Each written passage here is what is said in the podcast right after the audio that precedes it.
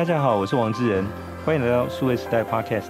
今年二零二三年，其实在整个新创圈来讲，大家是比较辛苦保守的一年哦，因为整个外在环境跟景气的关系，所以整个创投的资金来讲，在今年其实也相对是一个比较保守。但是在台湾，其实想要创业或者说原先已经创业继续在发展的这个动力，还是一直不断哦。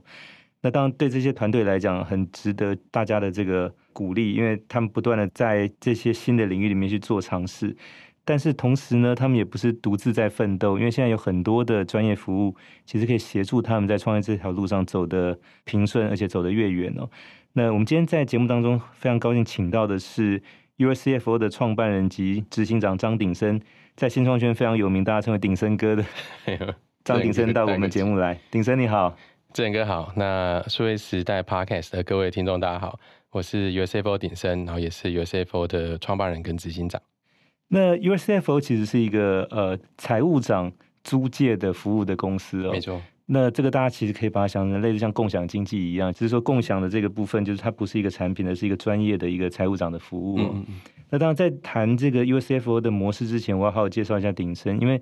鼎生之前是这个勤业众信 Deloitte 的资深合伙人哦。那在会计师事务所里面，一般要做合伙人跟资深合伙人，其实需要相当的这个时间哦。所以鼎生应该是我认识大概最年轻的在事务所里面的合伙人了。谢谢谢谢。那如果继续在事务所待下来，其实也是前途光明哦。但是他毅然决然就是决定呃要离开舒适圈，然后出来创业，走一个新的这个模式。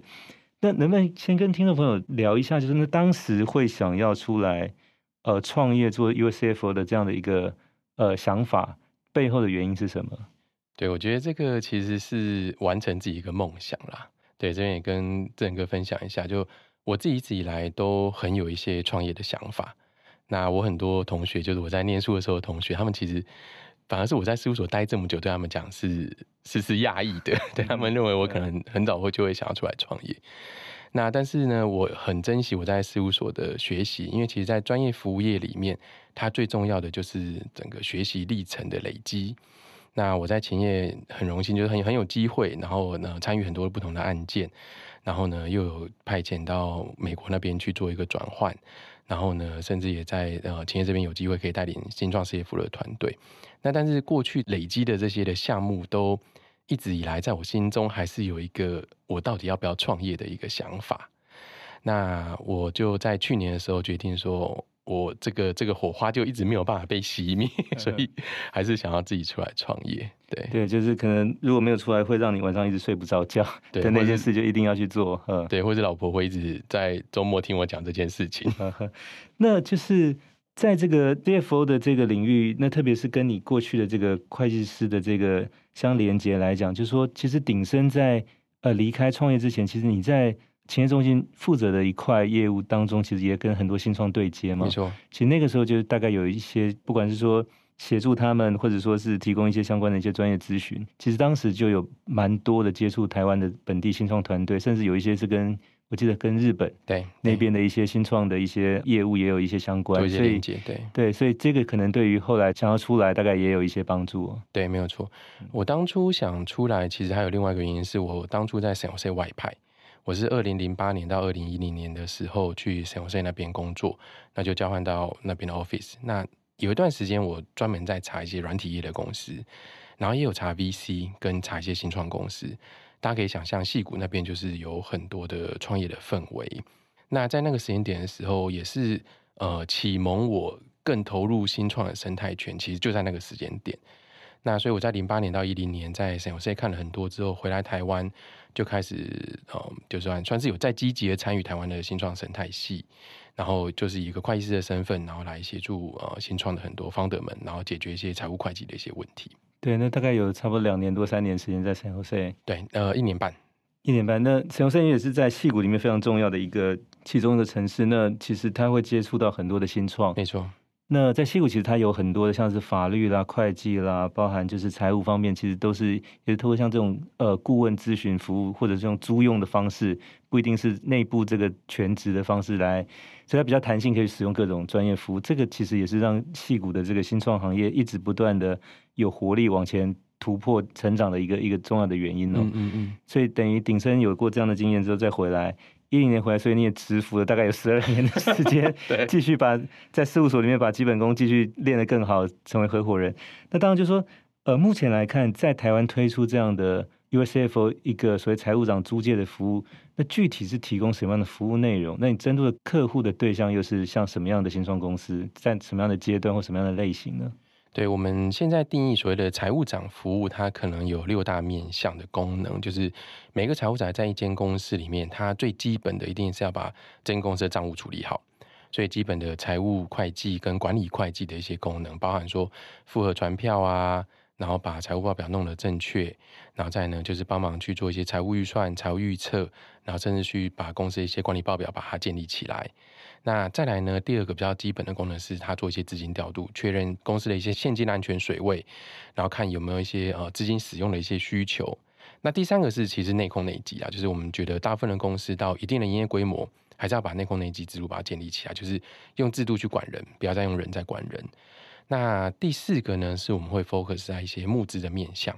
当然，就是企业在成长过程，那新创公司都可能会需要一些外部的资金，那所以我们会帮忙这些企业进行一些募资的一些规划，包含说在一开始 data room 的建立，然后呢把它的滴滴文件清单，然后的正确性、完整性把它建立起来，然后像刚刚有提过的财务预测，然后甚至把公司内部的 milestone 设立。然后还有在 BP 上面怎么去呈现？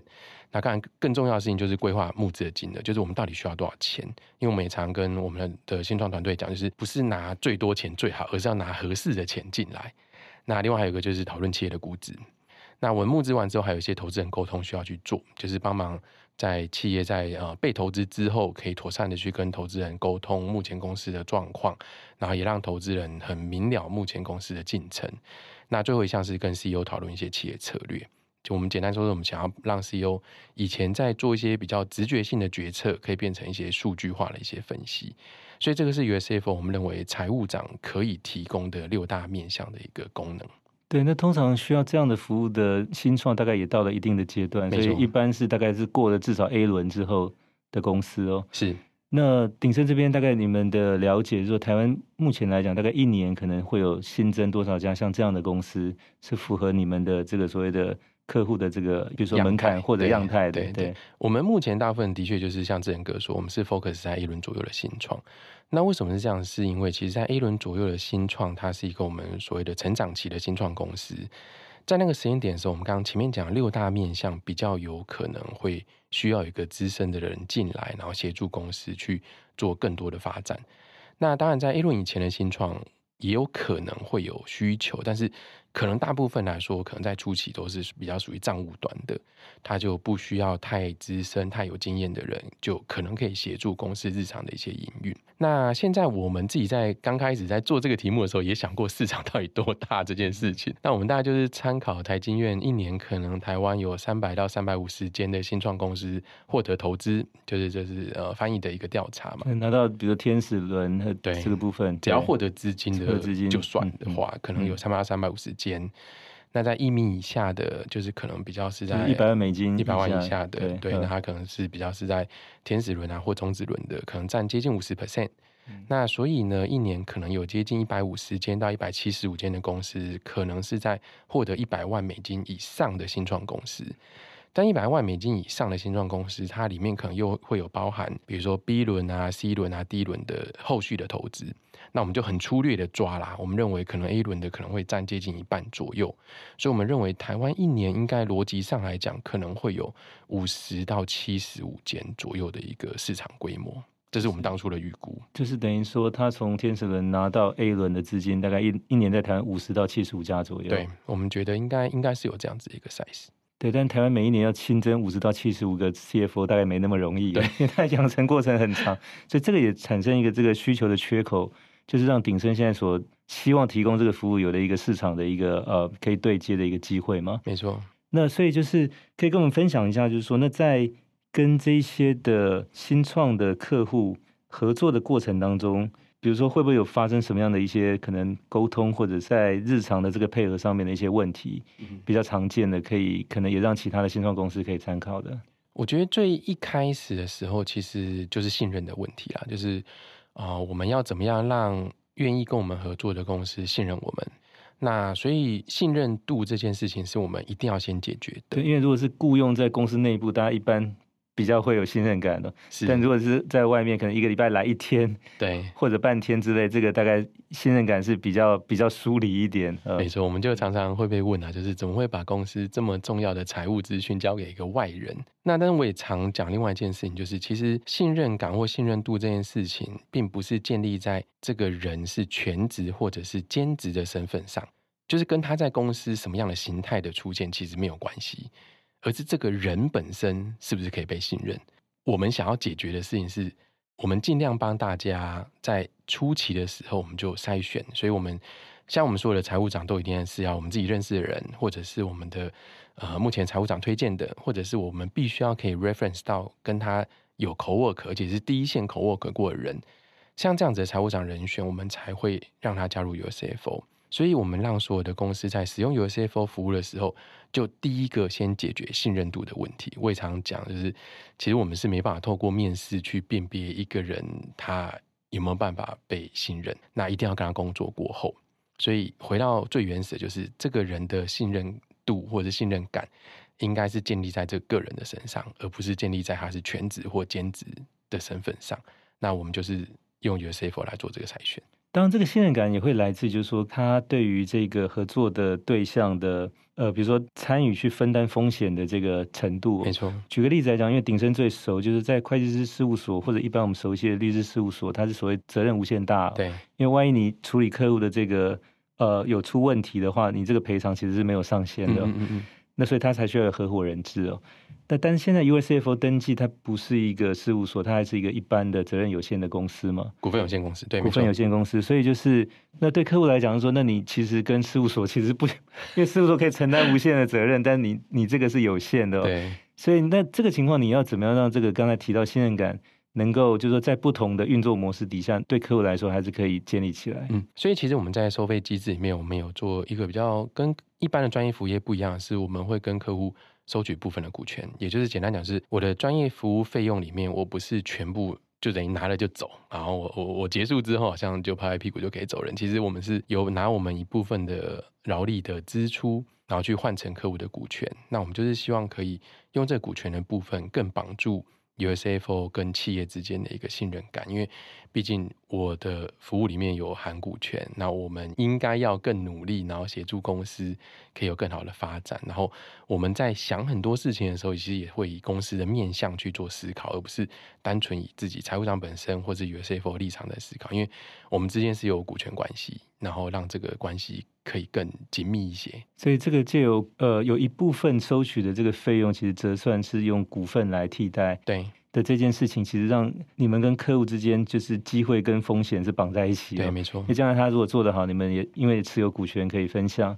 万一他做得不好，你可能这一部分本来该收取的费用所折算的股权，这个可能就打水漂。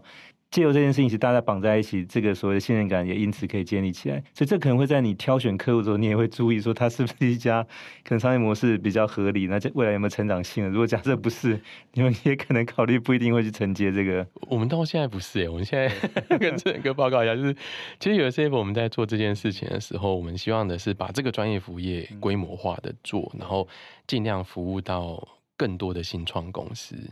所以其实还有一个最主要的原因啊，就是。我觉得我们没有能力去挑选客户，因为我们并不是真的 VC 的专业出身，然后我们对于产业的动态啊这些的，可能不会像专业投资机构这么的有远见，或者是这么的有 insight。那我们想要做的事情，还是就是把财务长服务这件事情做好就好了。所以，我们原则上来讲，我们没有在挑选客户，因为只要客户愿意使用我们，他觉得我们的工作是有价值的，那就很欢迎来找我们啊。当然，我们有一个 minimum 要要要用多少时间呢？那在这个状态之下呢，其实我们跟客户就是有点类似一个共同体，然后一起想办法把公司的进程或者是成长往前推进。那当然，就像志仁哥说的，就是我们的确有部分的部分，因为收取股权的关系，所以我们也会担心可能会有价值的下跌。那我就用数量来解决这件事情。就是如果我只做十个案子，我就一定要挑选。但是当我做到两百个案子的时候，其实我逻辑上来讲，我可以用数量的关系去共同的减轻这个可能会产生的风险。所以你也在做天使投资吗？类似 天使投资大概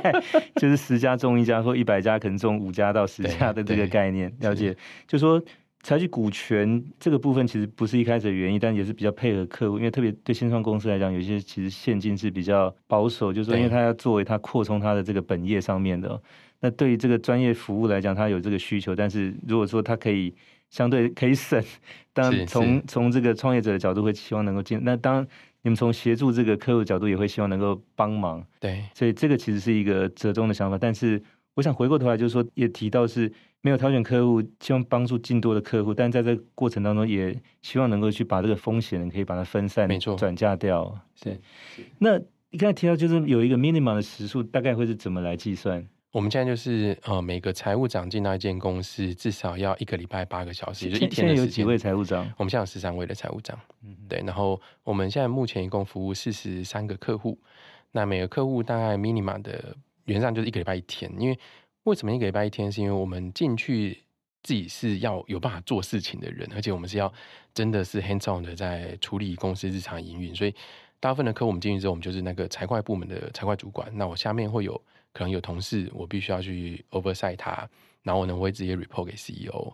那如果一个礼拜没有办法做到八个小时，其实我们可能对客户的掌握度是不高的。我们我们很难叫自己叫一个财务长。我觉得我们可能顶多会是一个比较顾问性质的人进来这样子。对，那十三个这个财务长处理大概四十个客户，就是大概一个人平均大概三点三点多家吗？对。那如果他去一家公司每周至少一天的话，那就是说他一个财务长大概最多负责五家公司，对不对？一到五可以处理。那现在三点多家其实已经接近产能快满载，所以接下来可能要再增加这个 CFO 的这个人数，对对，配合你的这个客户这个数目的成长。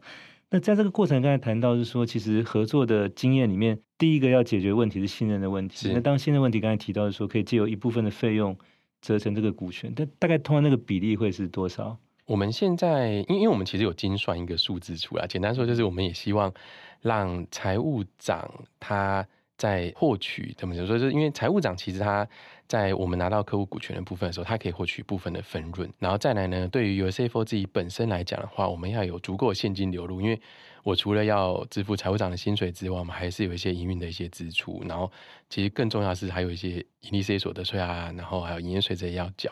所以，我们其实有算出一个对应的比例，就是会会让我可以收取股权的上限这样子。OK，那个也是你的甜蜜点，那个 sweet spot 大概对。OK，好。那就是说，除了信任之外呢，就是说，那在跟客户合作的过程，还有哪些可能？比较常见的一些状况，其实是可以也给其他的新创来参考的。我觉得是时间上面的安排，因为我们现在跟以前请一个全职的比起来的话，就是我们也常跟客户说，你现在请我们，你要把我们当成一个内部人在用，只是我可能没有办法一个礼拜五天都在你这边。那客户当然就会担心说，比如说我是每个礼拜一过去，那我如果二三四五发生了一些紧急的状况的时候，这时候财务长可以怎么样去协助？所以其实，在时间的安排上面。对于每个财务长自己本身来讲是一个挑战，因为我们等于要一个人，就像志远哥说，我们一个人有可能会做最多到五件。我不过我们现在是到四天我们就停止了，就是。就让他有一天有一个 buffer，就是可以处理万一有其他客户有临时有状况的时候。没错，没错。但是他等于是要一个人要分四个人在使用，所以财务长自己本身要很妥善的运用自己的时间。那再来呢，是对于客户端来说，他可能也要稍微学习。以前他可能就是一个人就会永远在公司，你只要打通电话请他，他就会过来。但是现在呢，我们如果没有在客户那边的时候，还是可以传讯息给我们，告诉我们有什么样的特殊的紧急的状况。那我们看到讯息之后，我们会马上来判断说，这东西是不是，比如说我在我在十分钟之内我一定要处理完的，或者是我可以再稍晚一些再把它处理完的。那其实这也是客户跟我们之间的一个默契的搭配。我们其实从去年开始到现在，客户不停在累积。那其实跟我们比较早期合作的一些客户，大概都已经习惯这样子的一个工作模式。简单来说，就是要把所有的工作去排序，什么东西是立即马上的。什么东西是我可以稍微等一下，然后再做一些更多的一些判断？那或什么东西我其实不需要这么的急，我可以把它的 priority 放在比较后面。所以这也是客户跟我们之间的一些学习。了解。那当比如说，假设我现在这个客户碰到是接下来要进入到募资的阶段，他其实会有比较多的工作要做，因为可能针对不同的投资人的不同投资条件等等。所以这个时候就是一天一定是不够，所以他可以根据他的需要再可能增加天数，再增加费用的这个方式，就是。因为类似像我们在使用 AWS 的，没错，类似这种云端服务的时候，我增加服务，然后我多增加费用这样子。呃，对，就是我们也算是就是 on demand base，就是基本上客户他只要 minima 用到我们一个礼拜八个小时，那之后如果还有些扩张或者是呃在执行一些特殊的专案。它需要额外的时数，只要财务长他原上来讲还可以负荷，我们就会让他继续使用。所以为什么我们还是会留一天的 buffer？其实就在留一些紧急特殊的一些事件。那当然这些紧急特殊的事件，它如果比如说假设募资结束了，或者是说假设内部要执行一个特殊的专案，它结束了，那就可以回到原本的八个小时的时间。所以使用的服务的确就很像云端一样，就是你就是 on demand 的 base。其实这我觉得以志恒哥讲的也很好，就我我们自己也在想。刚开始云端出来的时候，大家也在想，我可以把所有资料都放在外部的第三者身上吗？嗯，对，但大家可能是一个使用的一个习惯。对，那当然就是说，如果你们跟他是其实是一个股权合作的伙伴的话，这个这个信任感应该可以建立，所以放在外面放在云端的这个疑虑相对是可以比较可以打消哈。是。那我想再请教是说，因为多数的这个创业者他不一定对财务这一块是理解的，因为很多一些基础的一些概念哦。所以在跟客户对接的过程当中，其实可能针对有有些创业者，他在财务这一块的背景知识比较没有那么熟悉的，嗯、会怎么去补强，或者说怎么样去想办法解决大家可能在沟通上的一些认知的差异。我们现在进到公司之后，就是做财务长，所以我们 report 对象大部分来讲可能就是 CEO。那在这过程中间，CEO 我觉得现在台湾的大部分的 CEO 其实对财会是有基础的概念的。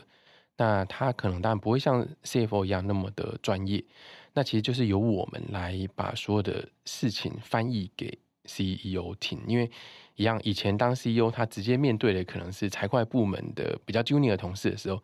这时候中间没有经过一个转译的过程，他不一定会完全了解公司实际发生的状况。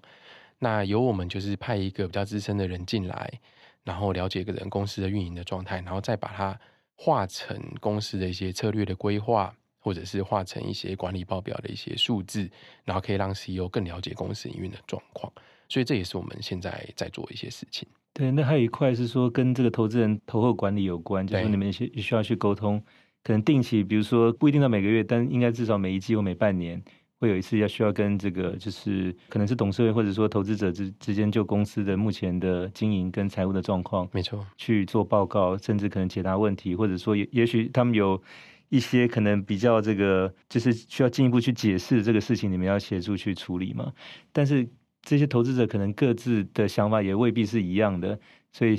这个过程怎么去 去进行，去协助你的这个客户完成呢？我觉得这个在任何公司被投资之后，投后管都是一个很重要的一个项目啦，就是怎么样让投资人充分知道公司目前的进展。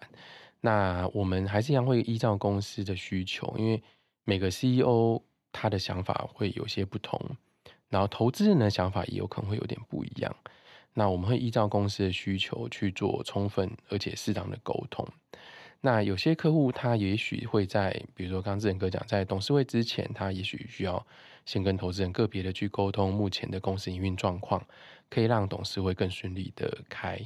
那或者是有一些的我们的客户，他的沟通频率可能是先用书面的，然后他会有比如说每个月一次或每两个月一次，定期的跟投资人去 update 公司目前的进展。那有一些重要的议题，他当然就要尽量放到董事会可以去做一些讨论。所以这个一样会依照每个公司的需求，我们会去给客户一些建议。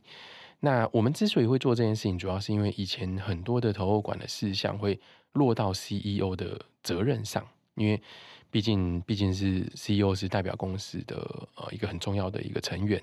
但是 CEO 自己本身还是有公司的业务要顾，还是有公司的发展要顾，所以我们希望让 CEO 去沟通的主要是一些策略面上面的一些事项。如果是一些财务数字面的，或者是公司现况的一些整理，那这个其实由 CFO 来去做一些沟通，其实他会他会相对之下可以减轻 CEO 的一些 loading。那刚才提到说，你们现在大概去承接的客户比较多，都是 A 轮以后的吗？对。那以在台湾来讲，就是说新创公司通常进到 A 轮之后，接下来往 B 轮走，它一定要往海外发展，因为如果没有一个市场在海外的一个故事的话，其实很难拿到 B 轮的投资哦。对。那特别是说，当他开始往海外去发展的时候，那你们所提供的财务服务怎么去调整跟上？因为当在台湾本地很专业很没有问题，但是到了海外，比如说你到日本、到东南亚、到其他市场，它会有一些不同的法规跟要求。没错，没错。所以这个时候，如果他还继续使用你们的服务的话，你们会怎么样去做调整跟这个呃改变？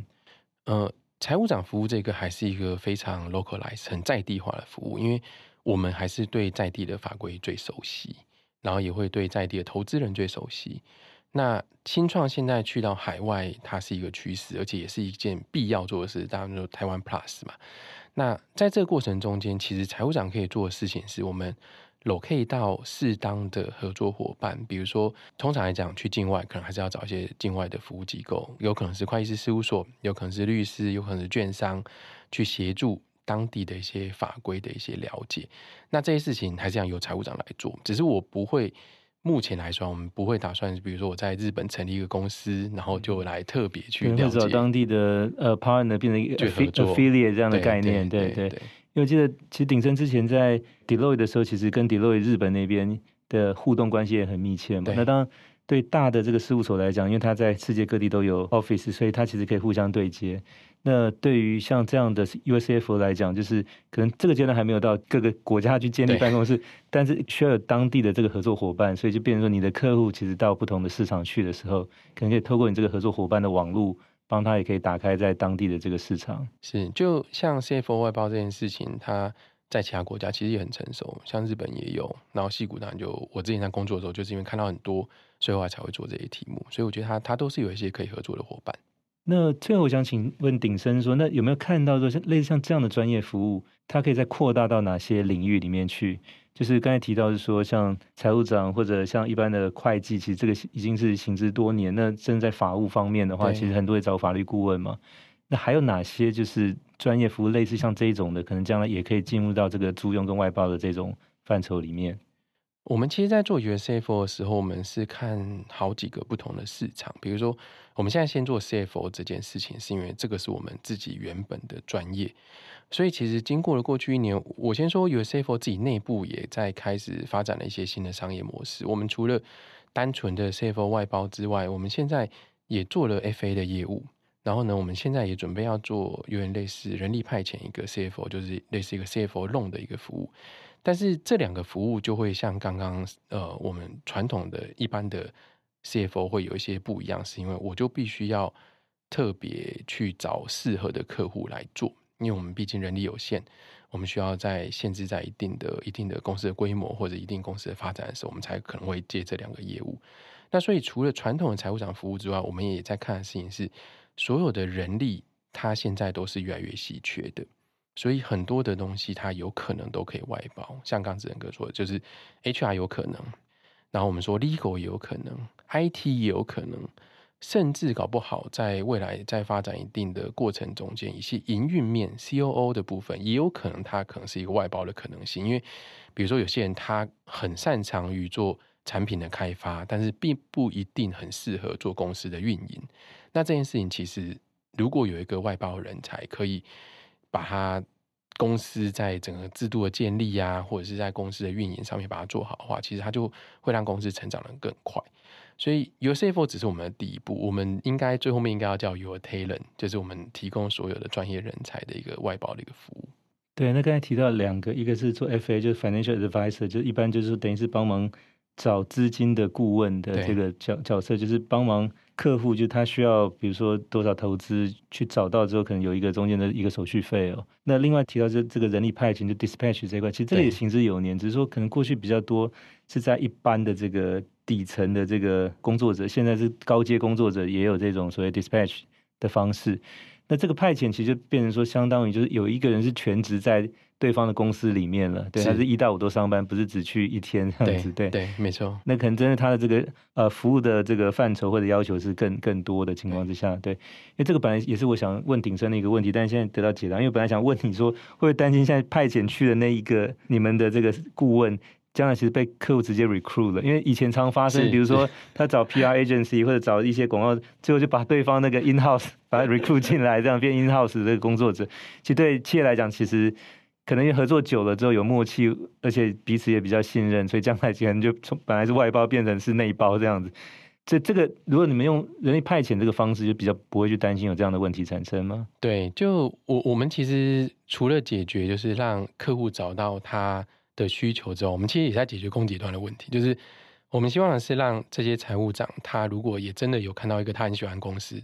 他也可以转职过去。因为一样，我们没有单纯解决需求端，我们也想让这些很优秀的财会人员他找到他 career 的下一步，而是透过 USFO 的方式。所以基本上我们是乐见这件事情，因为这件事情在我们讨论公司刚开始的商业模式的时候，我们就会就有过一番的争论。但是我们最后面觉得，我们应该还是要让这些财会人员可以找到适当的地方，让他去发展他的 career。那当然就是 dispatch 那样子，就是派遣的部分，他可能就。有些公司它有一些特殊的专案类型，然后或者是在特殊的过程中间，它会需要一个礼拜五天的人，那这时候一样我们可以去做这件事。但是这样子类型的客户，我们就一定要特殊的筛选，而且也要找到适合财务长愿意做这件事情。对，那当我们来看，就是一般的公司里面基础的这个职能，像产销人发财，对，其实都有外包的这种就是历程哦。比如以生产来讲，很多的客户把它晶片交给台积电，其实就是生产外包。对。那营销 marketing 或者 sales 这一块，其实比如说我找代理商在国外帮我卖产品，它其实也是相当于是我一个销售的一个外包专业服务哦。那人事的话，其实刚才鼎盛有提到，比如像这个人力派遣公司哦。对。那研发的话，其实呃也有类似像这样案例，比如像 Nike 把鞋子交给比如台湾的丰泰宝成，是，其实也帮他做了研发，对，然后 Nike 自己去负责 marketing。那财务的话，其实刚才鼎生有提到，那当产销人发财现在都能够找到对应的这个，就是可以外包的。那只是说过去我们看到比较多都是大公司去外包，但现在就新创公司也可以享有的外包服务，其实就像鼎生现在所提供 USCFO 这样的概念呢。那当然，这个随着就是说慢慢这样的业务长大之后，其实将来你的客户也跟着长大，所以呃，这个倒是一个蛮好的，就是说大家虽然一开始都是从比较小的规模开始经营，但是是一个互相帮助，可以互相拉拔。成长的一个这样的经验哦，那有没有看到说像这样的模式在往下发展？除了刚才提到说可以在有人力派遣，可以再有这个所谓的 FA，就是去帮你的客户找资金的这样的一个中介的服务之外，还有可能连接到其他的什么样的专业服务可以一起整合进来的？我们现在想就是除了 CFO 之外的其他 HR、Legal 啊、IT 这些，这些都有机会可以把它做一些整合。那其实有 CFO，我们也有在想说，我们要不要把我们的一些服务数位化？因为我们现在其实还是在做比较人力的一些工作。但是当我的客户数多了，我可能有更多的产业的观察了。它其实在一些不管是 B to B 的 financing，或者是一些 B to B 的一些数位工具的一些使用，也许我们也有可能会做。不不过那可能是下一个 milestone 要做一些事情。但是的确我们有这样想过。而且，所以也有可能不只是 USCFO，有类似可能是 Your Startup，就是你当有人想要开一个新创公司的时候，其实就直接找你们。对，人事、legal、财务、资金等等这个需求都可以。数位工具我们搞不好。数位工具这个都可以，就帮 IT 这一块都可以提供，所以就变。要创办一家公司来讲，真的，他只要有一个好的想法，后面其实需要的这个大部分的专业协助，其实都可能找到对应的这个服务的公司来提供哦。是，这是我们长远的想象。也祝福鼎生跟 USCFO。那也很高兴我们在这期节目里面听到鼎生帮我们分享他从呃 Deloitte 出来创业。那过去当然大家认为就是会计师，因为相对是要去处理公司的财报跟这个钱有关，是一个比较保守的形象哦。但是这里面其实。有很多的这种，就是也充满创业热情的一些工作者，也在等待合适的机会要出来，就是把这个行业一方面就是能够做一些呃翻转调整，同时也找到一个重新去对接到现在的市场客户需求的。那对鼎生来讲，这个例子就找到一个新创公司需要有 CFO，但是初期没有办法全职的情况之下，他怎么样去透过租用的方式去享受呃使用这个专业的服务哦。好，那谢谢。USCFO 创办人及 CEO 张鼎生，鼎生哥今天到我们 Podcast 节目来跟听众朋友分享，谢谢对，那也希望大家会喜欢这集的内容，那也请给我们持续关注和点赞，我们下期再会。